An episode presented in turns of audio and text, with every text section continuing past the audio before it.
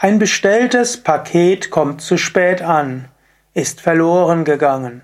Wie gehst du damit um? Vom Vedanta-Standpunkt aus. Kommentar zum Vers 341 von Vivekachudamani.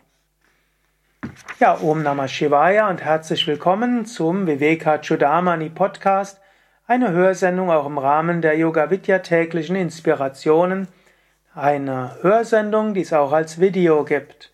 Video auf YouTube und auch verlinkt auf unserem Schriftenportal schriften.yoga-vidya.de. Ab und zu mal flechte ich in, das, in die hohen Gedanken des Vivekachudamani Alltagssituationen ein.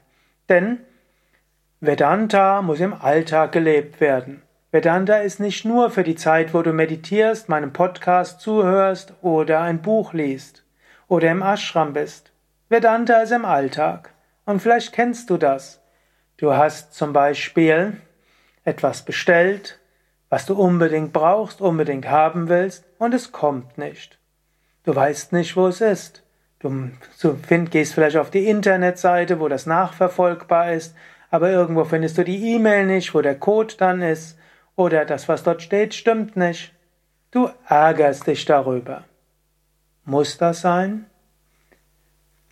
Shankara schreibt folgendes. Wie kann jemand die Welt loslassen, der sich mit dem Körper identifiziert, dessen Geist an dem Genuss der Sinnesobjekte hängt und sich so in den Aktivitäten verliert? Die Weisen, die Seher der Wahrheit, die ewige Glückseligkeit im Selbst, die allen Pflichten, Taten und Sinnesobjekten entsagen, und sich mit unerschütterlichem Glaube und Hingabe dem ewigen Selbst zuwenden, müssen fest entschlossen die Welt loslassen, der Welt entsagen.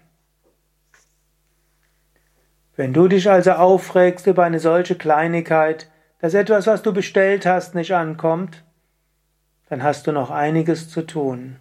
Der Weise solle der Welt entsagen. Du magst ein Prarabdha Karma haben, also deine Aufgaben. Du hast ein Dharma, ein Swadharma, Pflichten und Aufgaben. Du bist vielleicht nicht so weit, dass du zum Wandermönch werden kannst. Ich muss dazu sagen, Shankara hatte eine Reihe von Schülern, die waren Wandermönche. Die haben allem entsagt und haben dann nur noch meditiert, Schüler von Shankara gewesen, mit ihm zusammen gereist oder sich niedergelassen in den großen Mats, in den Ashrams oder für sich selbst in einer Höhle meditiert. Natürlich hieß das auch ein sehr einfaches Leben. Du könntest sagen, das geht auch irgendwann. Wenn du in Rente bist, da musst du nicht jetzt auch noch dich um deine Enkel kümmern und du musst nicht in die ganze Weltgeschichte reisen und du musst nicht ständig alles Mögliche noch sehen. Du kannst jetzt sagen, jetzt meditiere ich.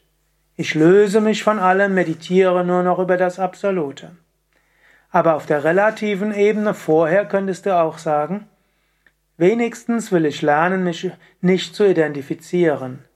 Ich erlaube meinem Geist nicht, sich aufzuregen über Kleinigkeiten. Es gibt keine Notwendigkeit, mich über Kleinigkeiten aufzuregen.